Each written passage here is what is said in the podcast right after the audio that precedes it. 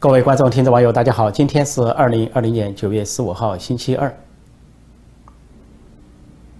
昨天九月十四号，中共总书记习近平跟欧洲欧盟的领导人举行了视频峰会。在欧盟方面参加的是欧洲理事会主席米歇尔，呃，欧盟委员会主席冯德莱恩，还有德国总理默克尔。之所以德国总理默克尔，那是因为呃，现在呢，他是这一次欧盟轮值国主席。那么本来其他。欧盟国家的领导人原来说要出席，但是其实都婉拒了不出席。那么在中共的媒体上报道的时候，主要报道习近平讲了什么，几乎不提对方讲了什么。另外也只报道了一个说中欧达成了一个协定，叫什么中欧地理标志协定。那么这都是无关啊无伤大雅、无关轻重的一个协定。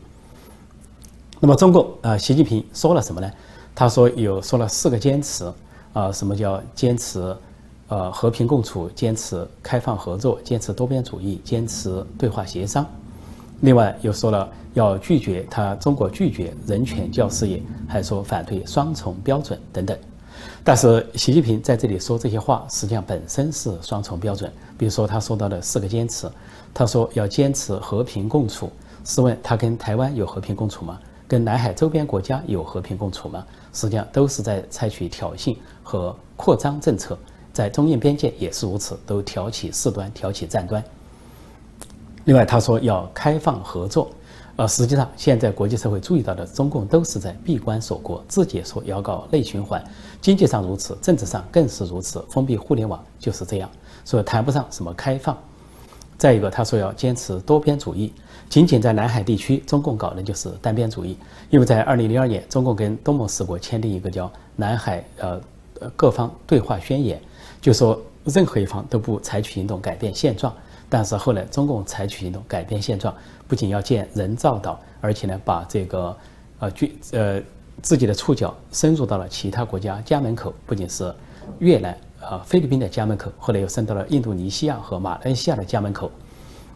就在这两天又爆发一个新闻，啊中共又跟印尼发生了这个冲突，就是在纳土纳群岛。这个拉图纳群岛是位于印度尼西亚的经济专属区，那么这几天又有中国的海警船前往。那么根据国际法说，经济专属区内如果有外国船只通过，那应该是无害通过。但是呢，印度尼西亚方面说，中国的这艘海警船在那个水域停留了三天都不走，而印尼方面派出了啊相关的执法人员和船只跟他们交涉，双方只相距一公里。啊，印尼方面向他们喊话，说这是印尼经济专属区，请离开。啊，中共的人员就说这是中共的九段线，啊，就号称九段线就到了越南、印度尼西亚、马来西亚、啊文莱和菲律宾的家门口。但是印度印度尼西亚不仅警告了中国方面，其实在前几年二零一六年的裁决中，国际法庭就是属于联合国的国际法庭已经驳倒了中共，呃，认为九段线非法。而这个侵犯经济专属区也非法，因为中共签署了国际海洋法公约，承认有二百海里经济专属区。所以，这个经过三天的交涉之后啊，中国船只在今天九月十五号离开了印度尼西亚这个纳土纳群岛。其实，在去年底、今年初，当时中国中共呢就派出大量的船只去这个纳土纳群岛，跟印度呃印度尼西亚形成了严重的对峙。印度尼西亚方面出动了军机、军舰，才驱离了呃中共这些舰船。包括他的海警船，还有所谓的渔船，实际上就是武装武装的渔船，假装是渔民，实际上是海上民兵。说这样的冲突在继续进行啊，习近平还谈多边主义，实际上他在南海搞的就是单边主义。那么他说对话协商，最近中共跟澳大利亚发现了问题，发生了问题，那么他对澳大利亚实行单方的经济制裁，仅仅因为澳大利亚呃提出要在国际上成立。这个相关机构独立调查这次大瘟疫的起源，而且澳大利亚并没有下结论起源于何处啊！中共就因为这个对澳大利亚进行报复，因为他做贼心虚。结果澳大利亚要求双方对话协商，坐下来谈，但是中共悍然拒绝。中共千方百计、千呼万唤要求美国跟他坐下来谈，但是却拒绝跟澳大利亚坐下来谈，说这就是中共的双重标准。至于人权，习近平说。反对啊什么有人权的教师业，但是中共自己却奉行马克思列宁为他的教师业，要选择性的奉行西方，甚至选择西方历史上的文化糟粕或者是政治人渣作为他们自己的教事业，甚至把他们的巨幅画像挂起来啊，挂在中共的各种场所。这些都是典型的双重标准，所以习近平这些话，呃，实际上没有任何的意义。而他不断的背诵王沪宁塞给他的句子，什么人权没有最好，只有更好，啊，这个对外界来说可以看到他的虚伪，还有他的顽固。那么另一方面，中共媒体没有报道的，那么欧盟领导人和德国总理说了什么呢？其实包括德国总理默克尔和欧盟呃主席啊理事会主席。一一口气提出了七八条要求中共改进的地方，其中就包括呃像人权领域，呃要中共停止在西藏和新疆镇压少数民族。另外提到香港，要求中共尊重香港的自治，停止在香港用这个恶法去这个迫害香港人。另外再提到经济和贸易领域，欧洲的要求跟美国一样，都是要求对等贸易、对等的开放市场，啊反对过去的做法。认为中国是呃，呃限制市场准入，并且强迫技术转让，就是只让欧洲对中国敞开门户，而中国拒绝对欧洲敞开门户。那么欧盟现在表示，这个情况不能继续下去了。另外，呃，欧盟领导人还提到了数字化的安全，就提到要有一个开放、自由和安全的网络空间。实际上，这里面就包括互联网的开放，就是暗示反对中国那种封锁互联网的做法。这对中共来说是根本不可能放弃的一个最后的屏障，因为中共很清楚，习近平和中国共产党要放弃互联网的封锁，那就意味着人民知道真相，知道，呃，这个真实的资讯和现实的新闻，那就可能爆发不同的舆论。那，那么中共靠谎言、暴力所维持的一党专政统治，就有可能一天倒台。另外，欧盟还提到，呃，国际安全问题，就是反对中共在。南海咄咄逼人的做法，要求停止他的扩张主义，所有这些在中共的媒体上都没有报道。那么，实际上这次中欧峰会失败了。呃，习近平想联欧抗美，成为不可能；想这个离间欧美关系也不可能；甚至单方面的想搞好中美关系也不可能。这个不可能不在于呃别的方面，呃或者是对方欧盟方面，问题在于中方，在于中共，在于习近平方面。习近习近平摆出的姿态就是我不变，我什么都不变，什么都不改，我就以不变应万变。我们的一党专政，封锁互联网啊，迫害人民，迫害少数民族啊，压制香港，还要去武力威胁南海周边国家和威胁台湾，甚至是武攻台湾，这一切中共都不变。这就相当于啊，习近平在一再的向外国做出一个宣言，那就是中共啊一成不变啊，一切都不变。而中共跟外部的关系就是一个金钱关系，要求外国，包括欧洲各国承认中共的现状，承认中共的独裁统治。在这样的情况下，也就是中欧关系就是一个互相做生意、互相谋利的这么一个关系。实际上，这次由习近平、啊默克尔和欧洲领导人所参与的这个所谓峰会以失败告终。不仅失败，啊，没有报道的，就是实际上还爆发了争吵，激烈的争吵，双方是各说各话。那么这对德国总理默克尔也是一个教训，因为就在美国放弃了跟中共对话的时候，啊，默克尔说欧洲要继续坚持跟中共对话。全世界都知道跟中共对话没有任何任何的成果，没有任何的意义，对话只是中共的一个烟幕弹，一个缓兵之计，一个拖延之计。所以这次默克尔再次领教，欧洲领导人也领教，跟。中共对话跟习近平这个总书记对话都是无疾而终，甚至是不欢而散。中国方面再次失败了，他的外交部长王毅去前不久走访欧洲五国，以失败告终，处处被打脸，处处被提到，呃，香港问题、新疆问题啊等等。那么现在习近平搞的这个欧中峰会也都以失败告终，也就在习近平的这个领导下，只能是失败、失败再失败。道理很简单，习近平的顽固、冥顽不化和反动决定了这一切。也就现在，习近平和共产党所坚持的就是闭关锁国，宁愿闭关锁国，也拒绝世界文明。还是那个结论：中国共产党是中国发展的最大绊脚石，而习近平又成了中国共产党改革的最大绊脚石。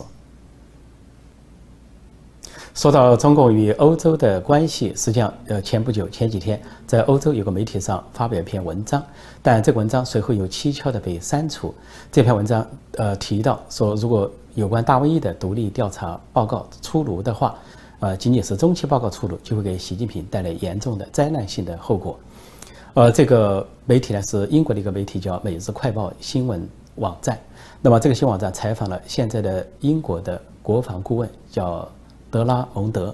那么他在专访中表示说，大概英国有一个独立报告针对大瘟疫，就缘起中国的这个大瘟疫，说是报告不久会浮出水面出炉。他说这个报告的结果出来之后，会对习近平带来灾难性的影响，那也就暗示这个报告呃揭示了这个大瘟疫的起源，就是习近平号称自己亲自指挥、亲自部署，那就有可能是本身对。这个大瘟疫的制造、隐瞒和传播，的确是他的亲自指挥和亲自部署，其中就涉及到武汉实验室的秘密。中共拒绝外国专家，拒绝世世界卫生组织，拖延世界卫生组织前往调查，也拒绝美国、英国和世界各国的专家前往进行调查，都说明他有不可告人的东西，就是作贼心虚，此地无银三百两。那么，在这个专访中，这位英国的国防顾问就说，中共面临两个选择：当调查报告报告出炉之后，那中共面临就是要么是习近平下台，要么就是中共跟西方处于新冷战。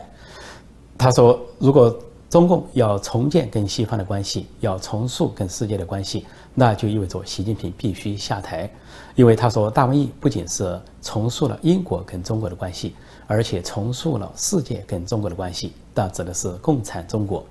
所以他认为呢，这个报告出炉会给习近平很大的打击。那么中共党内呢，要么是让习近平下台，要么就会陷入新的权力斗争。而他说，这个权力斗争，高层的权力斗争，内乱有可能导致中共从内部瓦解。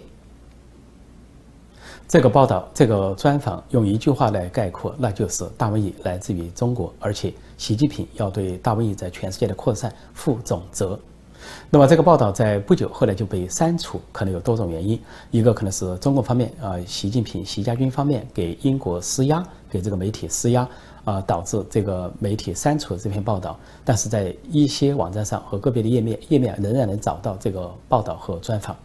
另一个可能就是英国本身这个媒体考虑，由于这个有关这个大瘟疫的独立调查和中期报告还没有完全出炉，就说不想打草惊蛇，不想给中共提前带来这个所谓的警觉或者是防范反击，那么就静待调查报告完全出炉，有了完整的报告之后再来说事。因此呢，就临时把这个报道和专访拿了下来。无论如何，这个报道和专访实际上代表了西方的立场、欧洲的立场，那就是中共要么习近平走人，要么就是中共跟西方进入新冷战。这个新冷战就不只是啊这个共产中国跟美国之间的事情，而是共产中国跟欧洲之间的事情，也就是共产中国跟整个文明世界之间的新冷战。当然，对习近平方面来说，习近平、王沪宁这些极左头目，还有习家军不在乎，呃，不在乎新冷战，也不在乎中国被封锁、被孤立，不在乎中共呢这个中国继续的闭关锁国，因为他们在乎的是一党专政，或者说的准确一点，在乎的有习近平个人的权威、个人的权利。而习近平恐怕不仅要跟国际社会硬着头皮干，还要在党内跟其他派系硬着头皮干，那么还可能在继续的。啊，谋划他的所谓长期执政或者终身执政。昨天九月十四号，中国的安邦公司发出一个通告，说这个公司要解散，并成立清算组，向中国的银保监会呢申请解散，并且说最后就呃清算，也就是把相关资产还给股东。呃，不过这个消息非常蹊跷。安邦公司、安邦集团，大家都知道，以前的董事长是邓小平的外孙女婿吴晓辉。那么他现在已经入狱，并被判处重刑十八年，而且他的资产都被没收，呃，是说是中国历史上最大的资产没收，有他自己的财产七百多亿被没收，还有相应的公司资产一百多亿被没收，总计是八百多亿人民币。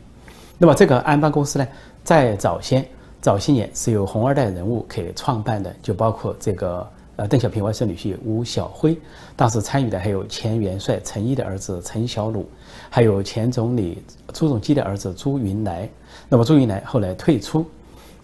那么陈小鲁呢，在前几年，呃，当吴晓辉受到呃习当局的调查的时候，也有人去调查陈小鲁，啊，陈小鲁突然因心脏病发而死亡。那么当时就传出陈小鲁是受到惊吓或者威胁，或者是愤怒啊，当场。触发心脏病而猝死，那么这个安邦公司在吴晓辉被抓之后，就说是被呃中共当局所接管。现在二零一八年初是说中国的银保监会接管一年，到了二九年二零一九年初又说继续接管一年。所谓接管就是收归国有，也就是收归党有，也就是收归现在的习政权所有。那么到了现在突然被宣布解散。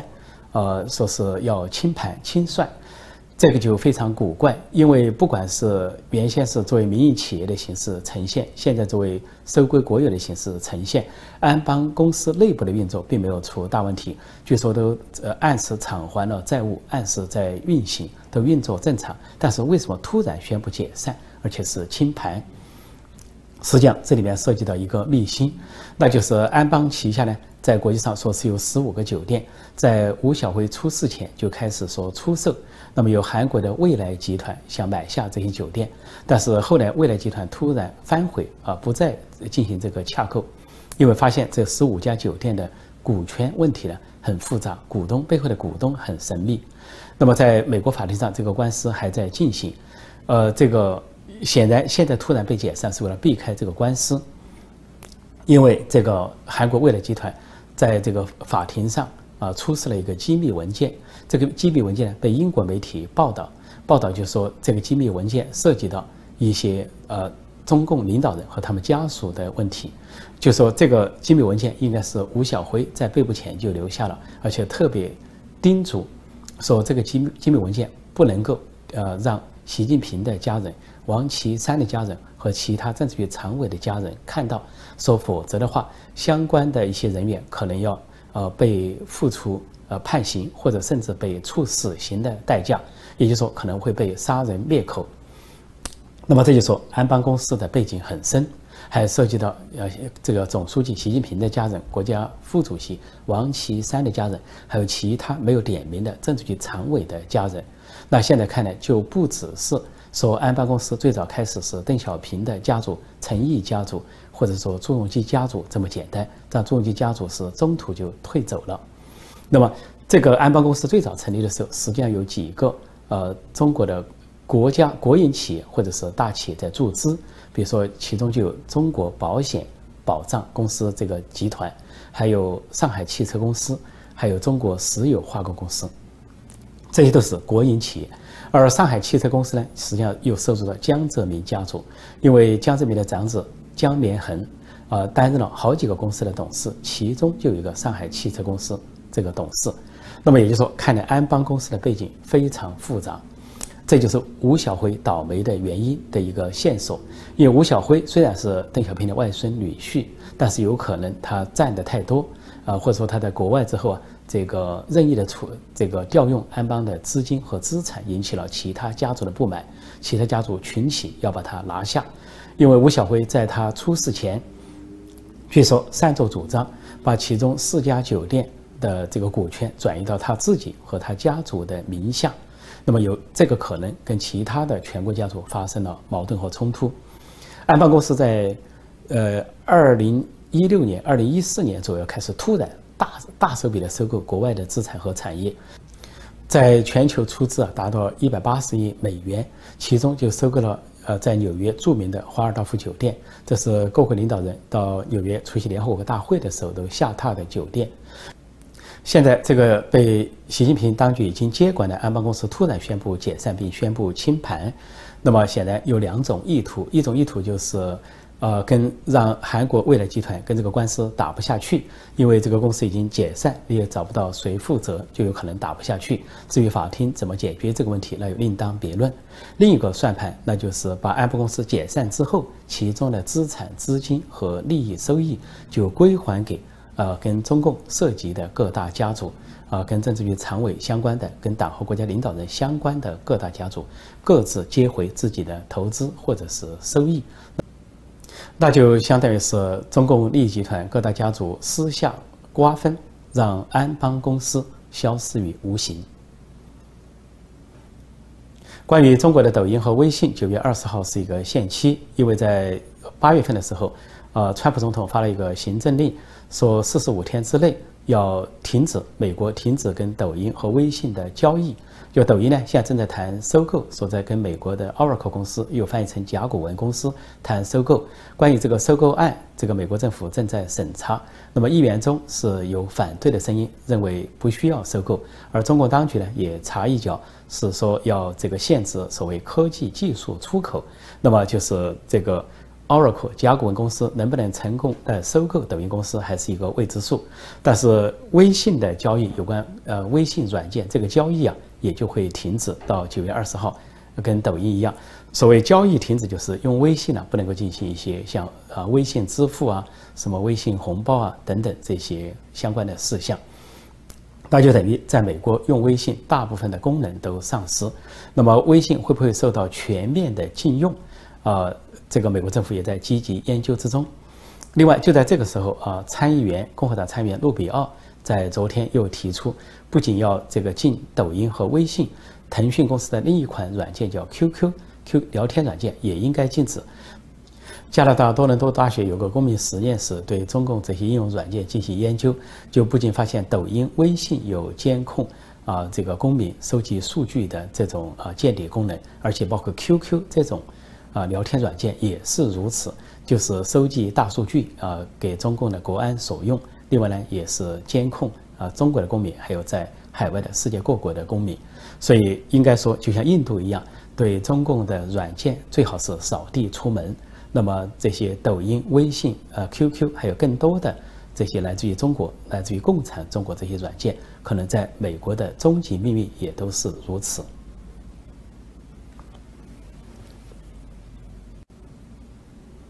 中国留学生。他们留学美国的寒冬季节到来了，甚至可能留学多国的寒冬季节都到来了。那么最近的信息显示，这些中国留学生啊，如果已经在美国留学，因为大瘟疫或者假期回到中国的，突然在近期都收到了美国大使馆给他们的一封信，说他们的留学签证被取消，因此说他们的心都凉了一大截，然后这个美梦破碎。美梦中断，这个美梦就是美国梦，或者说留学美国梦。另外，美国政府、美国大使馆领事馆给中国人发放的留学签证大幅缩水，被中国学生称为“雪崩”。那么说，今年七月份统计啊，啊，美国大使馆或领事馆呃。批准的中国留学签证只有一百四十五个，而跟去年同期相比，那简直真的是雪崩，是这个崩塌。用去年同期美国发出的中国学生签证是两万多个，从两万多个一下缩减为一百多个，那就相当于这个留学之路被堵住了。那么实际上同期呢，就是美国在继续跟台湾和香港的学生发签证。那么在七月份啊，台湾得到的学生签证是一千个。而他香港也得到一千个左右，是香港公民，不指的是中国内地的公民。那么现在据说，呃，中国内地啊，这些家长、这些学生都在寻求利用香港和台湾的途径，或者冒充香港人，或者冒充台湾人，想获得这个签证进入美国。现在是美国要需要防范的一个漏洞。另外，在中国内部呢，跟留学相关的产业链也都崩塌。什么留学中介呢？啊，留学服务、留学咨询都已经陷于崩塌状态。呃，大多数这些公司都没有业务可做，再加上大瘟疫，所以业务呃骤减，甚至就是啊瘫痪或者说破产。现在美国对中国留学生的签证是分三步：第一步是限制呃中国跟军方相关、跟解放军相关的这些留学生或者研究人员。那么这些人有的是已经被驱逐出境、被劝离境，啊，有的是这个发现作案的已经被逮捕，还有的就是签证，呃，如果要新来美国的话，完全被拒签。那么第二步就是理工科方面，啊，理工科方面，美国在前两年就采取了措施，把这个学生签证从五年压缩为一年。那么现在几乎要吃要签证进入来美国来学理工科的中国学生已经变得越来越不可能。那么第三步就可能是像美国国务卿蓬佩奥已经宣布的那样，说川普政府正在考虑进一步限制中国留学生进入美国，那就是暂停或者是全面停止给中国人发放签证，就是完全停止中国留学生进入美国。如果中国学生对此感到失望的话，要记住冤有头债有主，那么这个责任和问题不在美国方面，而在中共方面，在中共当局他们的所作所为啊，动不动号称党领导一切啊，就包括党领导留学生，还号称国家情报法啊，所有人都有义务为这个政权提供情报啊，充当线人或者是间谍，所以中国留学生遭到了中共的绑架。就中共绑架了十四亿人，其中也绑架了中国留学生。那么现在中国留学生不仅到美国面临困境，那接下来肯定到其他国家都面临困境，比如说到澳大利亚、到加拿大、到欧洲各国都面临困境。那么从这个角度来讲，习近平、王沪宁推动的闭关锁国，在教育、在留学这个领域，也可以说完全行成型。如果中国学生、中国的青年学子还想走出国门、走向世界、放眼世界，那就只有一个办法，就是推墙，推倒互联网封锁墙，推倒中共闭关锁国的墙。一句话，推倒红墙。如果不这么做，那就有可能一代人、两代人都有可能被中共封杀、封锁、封死，就跟毛泽东时代一样，一代人、两代人都被毛泽东闭关锁国的政策是。埋葬了青春，毁灭了梦想，甚至葬送了生命。关于中共驻英大使刘晓明前几天因为看黄片、A 片三级片，并在下面标注 liked，就表示喜欢和点赞，呃，这个丑闻，呃，当时这个刘晓明辩称说是他的推特账号遭到盗用，遭到黑客的攻击，并装模作样要求推特公司调查。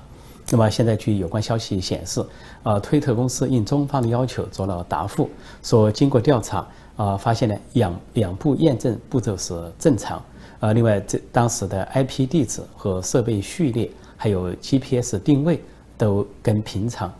并没有二致，也就是说一切没有异样，没有异常，也就是说当时操作的就是刘晓明本人，或至少是他的身边人，所以就得出一个结论。基本上就是刘晓明观看三级片，并在下面点赞是属于正常啊，暴露他练脚癖或者是丝袜控啊。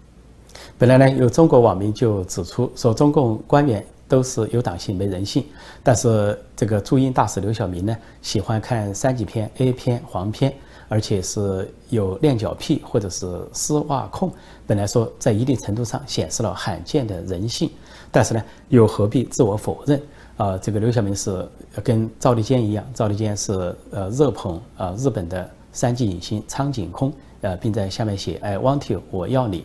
啊，或者说像呃这个习近平的呃国师海外国师郑永年在新加坡性骚扰，也就是说这些人都有各自的爱好，或者按网民说法都是有罕见的有人性的体现，但是这些人都矢口否认，极力的狡辩或者是遮掩。也就是说，继续想做出一副冠冕堂皇的样子、道貌岸然的样子，这才是让网民感到反感的地方。呃，也就是说，表面上道貌岸然，背地里男盗女娼，这才是中共官员的本色。节目结束之前，我再强调一下：由于中共或者他们的代理人在继续攻击我的频道，那么很多观众、听众、网友反映，最近很难看到我的节目或者是频道。那么除了你就要检查订阅状态，还有小铃铛的状态。就是保持是订阅状态和小铃铛按下的状态，你可以及时收到通知。另外呢，就是如果找不到的话，就到这个 YouTube 油管上搜索我的节目，搜索我的名字，这样你可以及时找到我的节目和频道，以便继续收看我的节目，并请你向你的朋友推送。好，我今天就暂时讲到这里，谢谢大家收看收听，再见。